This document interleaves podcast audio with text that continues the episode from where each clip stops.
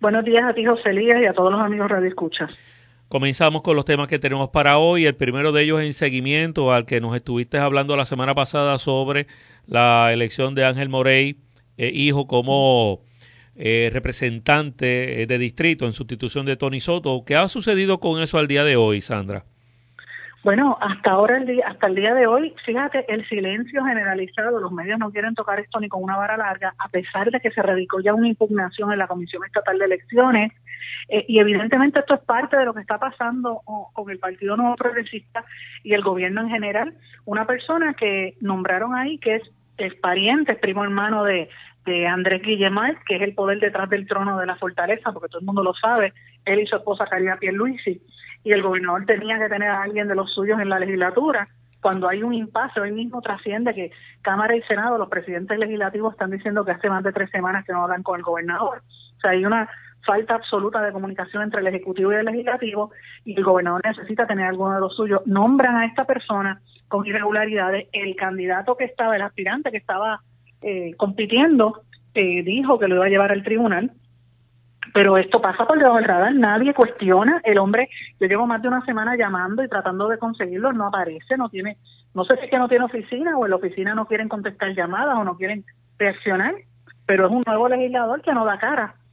Y la pregunta es, ¿quién lo eligió? ¿Cómo fue eso? ¿Cómo fue ese proceso? ¿De dónde salió este hombre que está siendo objeto de una pesquisa federal, que está siendo imputado por cometer fraude en las primarias, declaraciones juradas, y que contra él pesa un largo historial de fraude y de haber eh, engañado, inducido a error a un sinnúmero de, de, clientes que tenía, a los cuales los hizo invertir casi 3 millones de dólares y los dejó pillados porque perdieron esos fondos como el el broker. O sea, de eso que estamos hablando. Ese es el, ese es el pedigrí del legislador que entra ahora por el PNP en Puerto Rico y nadie habla. Y lo peor de todo esto, José la violación de la ley electoral que me extraña sobremanera que los demás partidos no se den cuenta, abre el espacio para que el Partido Nuevo Progresista pierda ese, ese escaño. O sea, tendrían que volver a hacer una elección para esa posición, que es el, Distrito 6, que incluye Bayamón, Cataño y Guaynabo interesante. ¿Tú has escuchado algo sobre esto? No, no, en absoluto. eso? No, el pero silencio. Es, es, como se maneja, como se maneja el poder en Puerto Rico eh, y, evidentemente nos están dando la vuelta a la, a la, ciudadanía, las cosas medulares importantes, los engaños legislativos aquí y los, en este caso los engaños electorales no los dicen. Esto es bien peligroso lo que está ocurriendo en Puerto Rico. Te lo dije la semana pasada y esta semana es muchísimo peor lo que estamos viendo. Por otro lado, eh, trascienden unas expresiones de la secretaria de la Gobernación sobre el tema de la Universidad de Puerto Rico eh, donde parece que Pierluisi tuvo que desautorizar. ¿De qué se trata, Sandra? Estoy tratando de buscar el audio para ver si te lo puedo colocar. Deja ver si puedes subir ahora mismo. Mira, aquí lo tengo. Escúchalo aquí, espérate. Discúlpame, te lo voy a poner de nuevo. Deja ver si te lo puedo poner y lo puedes escuchar porque es importante. Escucha esto.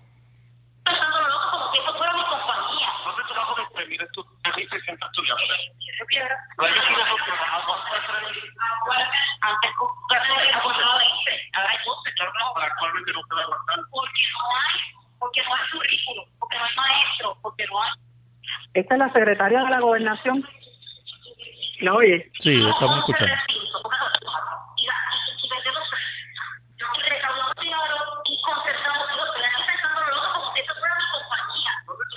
Esa es la secretaria de la gobernación, José Lía. Ok, ¿qué es lo que ella está...? Okay, para, para, para, porque no pudimos entenderlo bien claro. Realmente, ¿qué es lo que ella está expresando?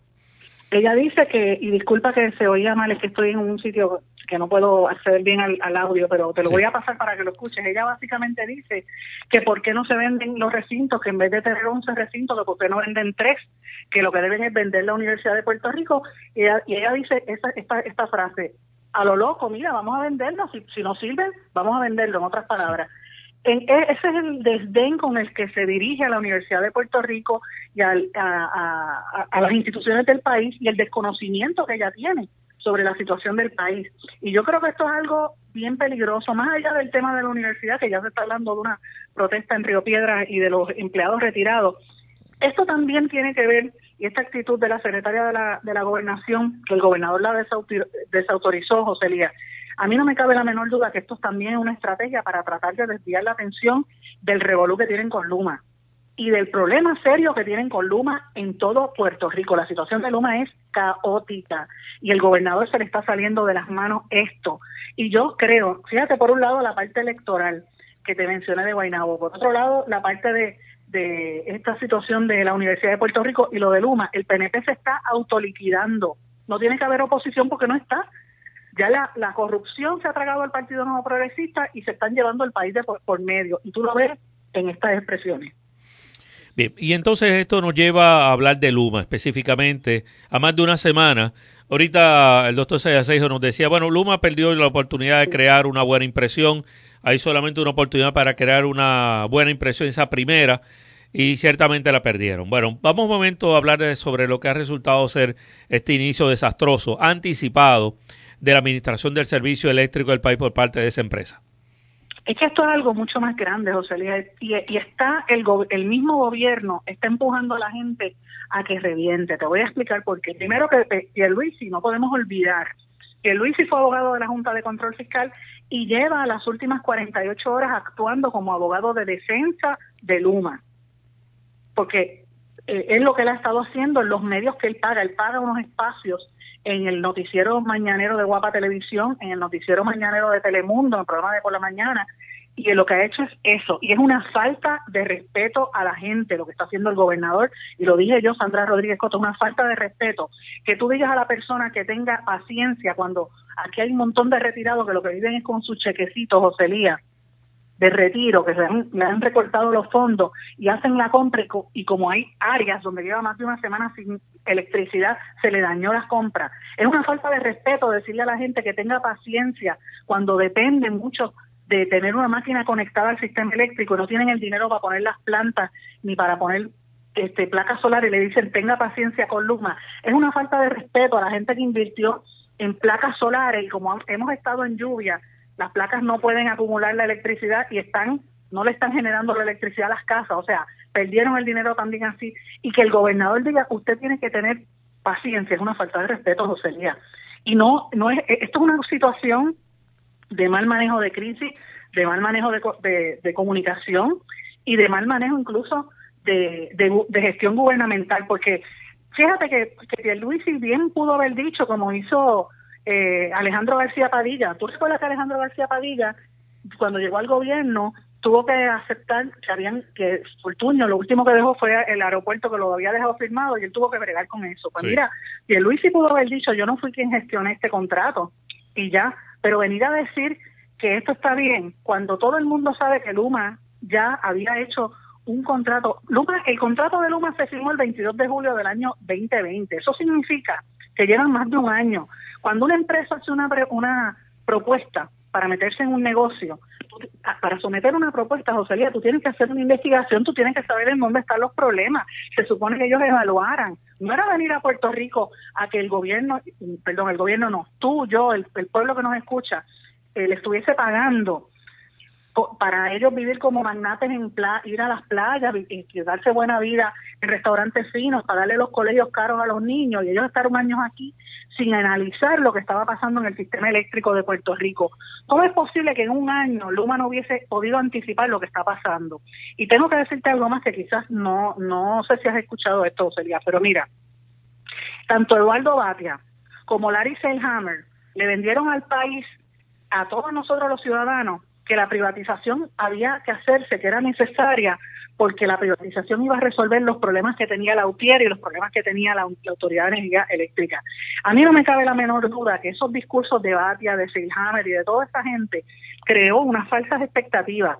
Todo el mundo pensaba que iba a venir un, un Luma a resolver la situación. Aquí eh, UTIER se convirtió en el demonio sacaron a Jaramillo y, los, y los, los empleados que están protestando los más malos del mundo. Pero ¿cómo tú vas a empezar con una empresa por el pie izquierdo? Luma entró en plena temporada de huracanes, eh, sabiendo que tenemos mala infraestructura y con menos empleados. Fíjate una cosa, nosotros estábamos en sequía hace una semana y de momento han caído unas lluvias. Mm. Y si con estas lluvias llevamos áreas donde llevan más de una semana sin electricidad, ¿qué va a pasar cuando llegue la temporada de huracanes? Ayer pasamos por frente a las Catalinas en Caguas. No sé si tú has pasado por ahí en día reciente, José No. A las 2 de la tarde, toda esa área llena de camiones de, de, lo que era la energía eléctrica de ahora de Luma sin salir. Y tú vas a las otras regiones de Puerto Rico y tú ves todos esos camiones allí, ¿por qué están encerrados? Porque no hay personal. Entonces la pregunta es, ¿vino Luma a resolver y no tiene la gente para hacerlo? ¿Sabes? Entonces después viene una figura innombrable casi como Jordi Navarro a decir que aquí hay sabotaje.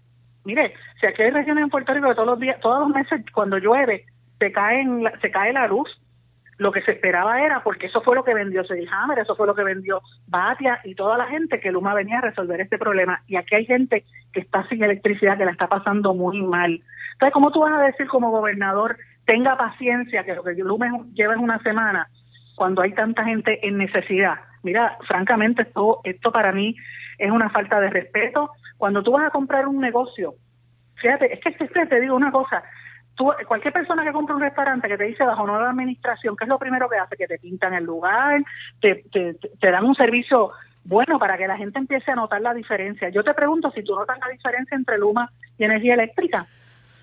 No, no la hay. No la hay. Pues la diferencia mayor es que ellos están viniendo con un montón de gente que no saben hablar español, que van a esos campos. Mira, en el área de Utuado, en el área de las juntas, no hay electricidad. Entonces tienen gente que habla inglés, traen traductores de Canadá. Yo quiero saber quién está pagando eso, si somos nosotros el pueblo de Puerto Rico, habiendo traductores, un programa de, traducción en la misma UPR que quieren destruir. ¿Por qué no traen a los traductores de la universidad a hacer ese trabajo? Entonces llegan a los sitios, como reporté ayer en, mi blog, con armas largas, José Lía. Yo pregunto si es que aquí hay amenaza contra los, o es que están creando, contra los empleados de Luma, o es que están tratando de crear un ambiente para justificar activar la Guardia Nacional o, o, apresar gente. O sea, ¿qué es lo que están tratando de hacer para desviar la atención? Y mientras tanto, que el pueblo de Puerto Rico coja paciencia, pide al gobernador, mira, esto es una falta de respeto, esto es bien peligroso, y eso que todavía no ha empezado el huracán. ¿Qué es lo que va a pasar esto? Esto lo que va a hacer es que va a acelerar que, que la gente se vaya, van a vaciar el país. ¿Tú sabes por qué? porque la gente no aguanta ya, ya la gente se hartó de esta situación de energía eléctrica y ahora que Estados Unidos está buscando mano de obra con mejores condiciones salariales, mucha gente se va a seguir viendo. Eso es lo que ellos quieren provocar y, es lamentable. Bueno, interesante eso. De hecho, está esto muy bien resumido en un artículo que tú publicaste ayer eh, sobre este tema, eh, Sandra, eh, lo cual de hecho recomiendo a los amigos de escuchas que, que lo puedan buscar en el blog eh, fue publicado ayer. ¿El título completo es cuál, este Sandra? El título ese es de, que llegan con armas largas a una a la residencia de, este, de hecho, la persona con, yo he hablado con varias personas, pero en este, en el título de mi artículo es con armas largas y traductores canadienses en Luma. Y la persona que está haciendo la denuncia me envía la fotografía y no es el único, tengo más. Esta persona es una persona altamente seria de Bayamón, es un artista plástico, profesor de música, que hizo una querella y de momento llegan toda esta gente de Luma con escopetas a hacer la reparación. Tienen cuatro, cinco personas mirando el, poste, uno arreglando y, los otros con escopetas. Y yo digo, ¿pero qué es esto? Esto es, Mogadishu, esto es Nicaragua, o sea, ¿dónde estamos? ¿Qué es la percepción que está llevando Luma? Que nosotros somos los aborígenes salvajes y por eso tenemos tienen que venir con armas largas y con traductores canadienses, porque no hablan no hablan español de eso es que estamos hablando. Dime si eso no es una falta de respeto. Yo quisiera saber cómo ellos van a llegar a donde todos esos viejitos que están sin electricidad, que dependen del servicio, que, que se les ha dañado la, la, comprita porque no tienen electricidad, ¿qué le van a decir? Y si, hay que tener paciencia con esto. O sea, de verdad que esto llora ante los ojos de Dios. Y, y lo más terrible de toda esta situación es que en los medios se le hacen eco por no perder la pauta publicitaria no cuestionan y no le hacen estas preguntas al gobernador. No, en lo absoluto. Bueno, y hablando de los medios de comunicación, creo que este es un ángulo que eh, hoy quiero dedicarle unos minutos eh, particulares, Sandra, porque no solamente lo tenemos en el tema de Luma, sino que también lo vimos matizado en la cobertura que le dieron ayer a el, procesamiento de Julia Keller cuando se declaró culpable y la forma en la cual se manejó eso. Bueno, vamos entonces a hablar de la situación mediática del país en la coyuntura que estamos viviendo ahora. Bueno, es todo, tú sabes que lo hemos hablado muchas veces. Aquí lo, los medios corporativos, y esto es, tengo que mencionar que esto pasa en todas partes del mundo, la mayor parte de los medios responden a los intereses de los gobiernos que estén en el poder o de la clase económica que, domine. Si es un país totalitario, pues al gobierno, si es un país supuestamente democrático, pues a la gente que tiene dinero. Pero en Puerto Rico nuestra situación es bien caótica porque cuando tú tienes una, ahora mismo tú y yo estamos hablando y posiblemente nos esté escuchando alguien en, qué sé yo, en Guayanilla, eh, que esté con la casa a la mitad rota o quebrada por los terremotos, sin electricidad, con los nenes en la casa, porque hay mucha gente así todavía, ¿verdad? Que los niños se colgaron, 25 mil niños, y de momento tú escuchas que hay que tener paciencia y los medios prácticamente ni lo cubren. Pues, e, esto te demuestra cómo se va creando esta percepción de mantener el status quo, porque los medios corporativos dominan. Llevamos varios días hablando de una noticia que es importante, yo no digo que no lo sea, que es la transición, ¿verdad? las reporteras que se fueron de Guapa Televisión a, a Tele 11 y de Telemundo a Tele 11, el caso de Selma Ramadame, de de, Adam, de eh, Débora Martorell, el regreso de, de, de, Curraz, todos estos nombramientos que se van para el nuevo noticiario genera noticias, me genera interés, todos son amigos míos, gente muy querida. Pero yo me pregunto, esa noticia eh, y esas páginas que le dedican a eso y que la semana pasada se la dedicaron al divorcio de Adamari López y a la nena Laya, ¿verdad? Si ese espacio y ese interés se lo dedicaran a atender estas situaciones, yo te aseguro que esto se resolvía. Pero es una especie de, cómo mentirle a la prensa, de cómo mentirle a la gente. Y con Julia Keller eso es lo que está pasando. Y aquí han quedado desenmascarados los chayoteros, los periodistas chayoteros y los medios que se venden a eso. ¿Por qué ahora mismo tú, ayer, y yo lo digo públicamente con nombre y apellido, me ofende que Jay Fonseca en todas sus plataformas haya dedicado su espacio y su tiempo a felicitar a los abogados de defensa de Julia Keller? Mira, oh. ¿sabes? Julia Keller es el que le robó la educación a miles de niños a este país, que destruyó comunidades, que provocó cerrar escuelas, que hizo que muchas familias se destruyeran porque se tuvieron que ir de Puerto Rico, porque le cerraron las escuelas, familias pobres, que ella los trataba con menosprecio. Y venía Julia Keller de la mano de Jay Rosselló, el hermano de Ricky Rosselló, a privatizar escuelas.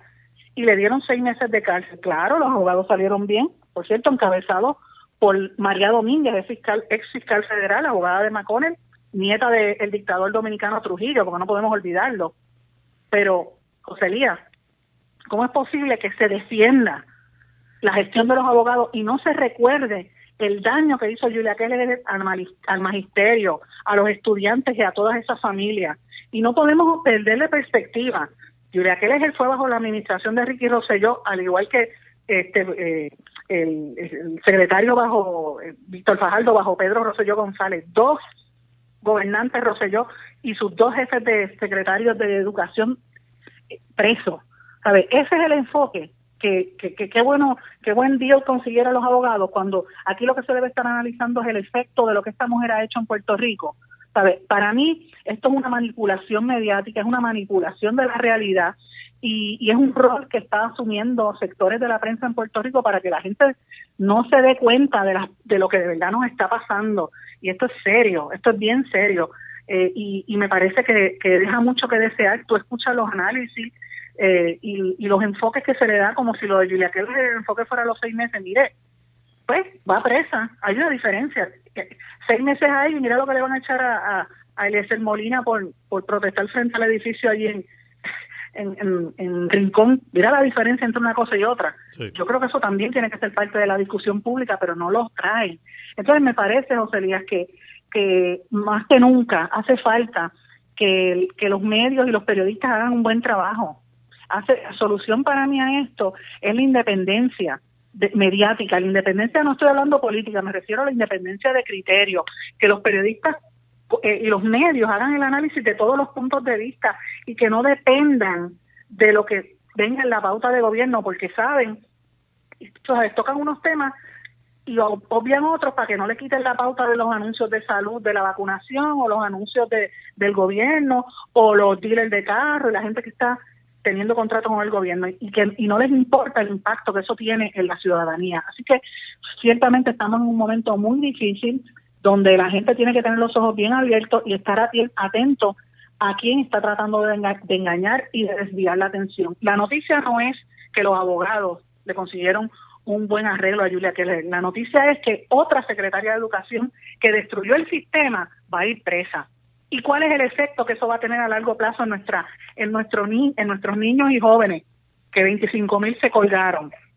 Y eso no es solamente efecto de lo que pasó en la pandemia, eso viene desde antes, desde antes de los terremotos y los huracanes el efecto de Julia Keller y no podemos olvidar que Julia Keller no llegó solamente con los PNP, Julia Keller era contratista de los populares, o sea que esto vino desde antes, es lo mismo y ciertamente hay que señalarlo con nombre y apellido.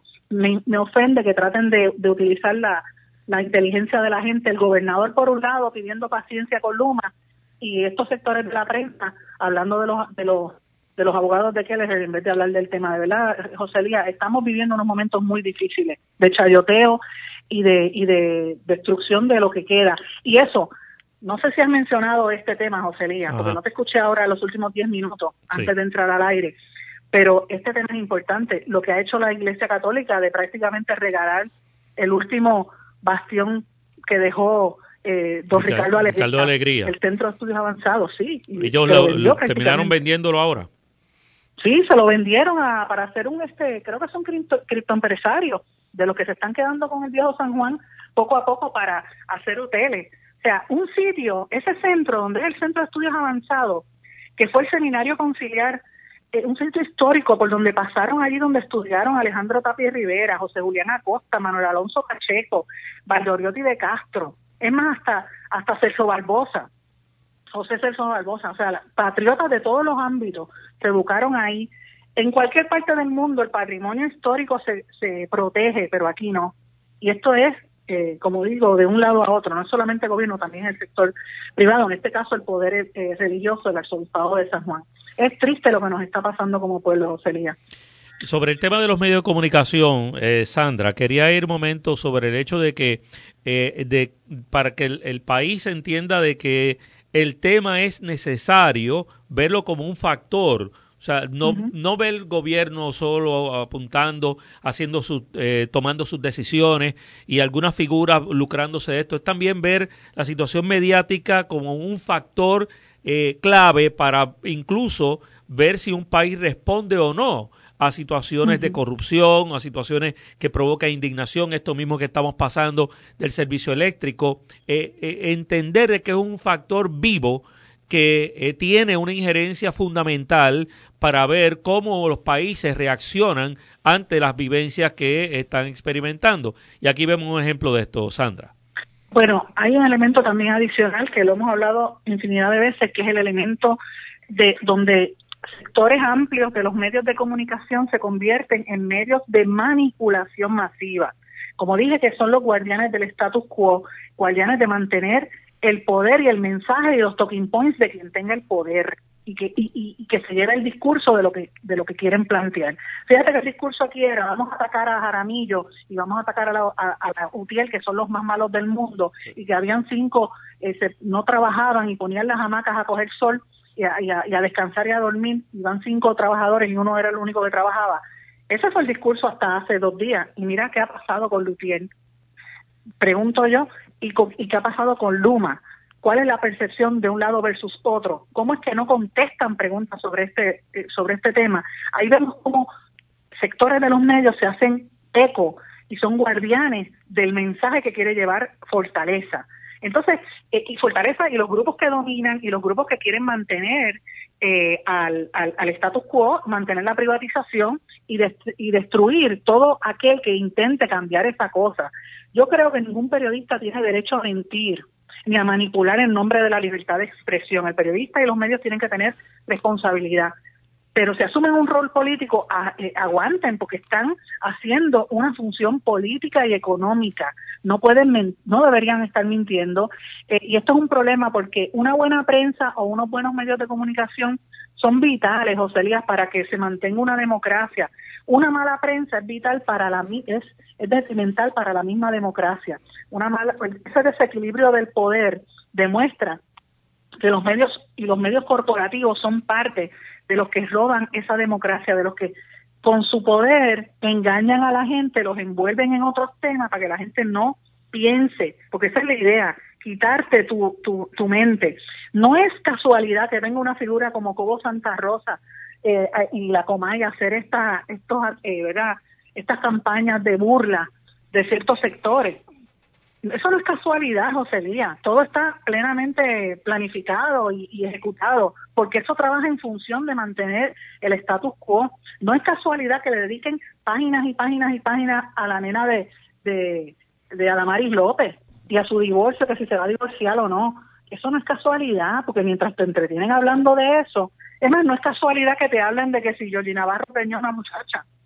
Tampoco eso es casualidad, porque te entretienen con ese morbo, mientras por otro lado te quieren privatizar la UPR y, y le pasan la mano a un privatizador como Luma que lleva un año aquí y debió haber sabido los problemas que se iba a encontrar en medio de la temporada de huracanes. De eso es que se trata. ¿Cuál es el contrapoder que hay contra ese contra ese, ese sector del, del, de los poderes mediáticos. Mira, yo creo que aquí eh, hay que hacer un, ¿verdad? Un, ejercicio de donde cada ciudadano, cada persona tiene que analizar ciertamente cuál es su visión, eh, tiene que analizar cómo puede entender cuáles son los factores, quién les dice la verdad, quién le está engañando, porque se está, se está, estamos hablando de que en Puerto Rico se establecido lo que critican en América, en países totalitarios. Y yo creo, francamente, ¿sabes que yo digo que el, PNP, el Partido Popular para mí no existe? ¿Verdad? Como institución sí. no hay liderato. Sí. El PNP va en la misma dirección, el PNP se está autoliquidando porque la corrupción se lo tragó y se están llevando al país de por medio. Los medios son parte de ese proceso por su chayoteo. Los medios corporativos por coger dinero hacen el juego y no hacen las, los cuestionamientos que deberían estar haciendo. Entonces nosotros como ciudadanos tenemos que estar informados, tenemos que entender esas diferencias y tenemos que entender cómo se trata de manipular la opinión pública a través de ciertos temas para que la gente no cuestione. Y yo reitero, el decir que hay que tener paciencia con Luma es una falta de respeto a la persona que esté en necesidad ahora mismo. Estamos en un país de gente mayor de edad, en su inmensa mayoría gente pobre, gente que lo que vive es de su chequecito y a lo mejor se le dañó la, la, la, la compra, gente que está encamada, José Díaz. Y por más que hablen de de beneficios económicos ese dinero no da. ¿Sabe? Estamos viviendo un momento que aquí hay que cuestionarle a Luma cómo es posible que no, o sea, que permita lo que está ocurriendo en tantas partes del país y no den información. O, o es que ellos no lo sabían. Pero no se supone que ellos hicieran un, un due diligence, como dicen, una investigación previa, claro. antes de tu presentar una propuesta. ¿Por qué lo hicieron ahora? Imagínate que venga un, un, un huracán, José Elías, esto va a ser un caos y tener al gobierno y los medios haciéndole el eco al gobernador es caótico. Estamos viviendo eh, como si esto fuera Cuba y, y, y Luis si fuera eh, el, pre, el, presidente actual de Cuba, Díaz Canel, engañando a la mitad del país con su y, y los medios oficialistas eh, llevando su mensaje. Esa es la realidad. Bueno, eh, Sandra, quiero agradecer como siempre tu tiempo, la oportunidad que nos brindas a conversar y seguiremos hablando más adelante. Muchísimas gracias a ti, que pases buen día. Igualmente a ti.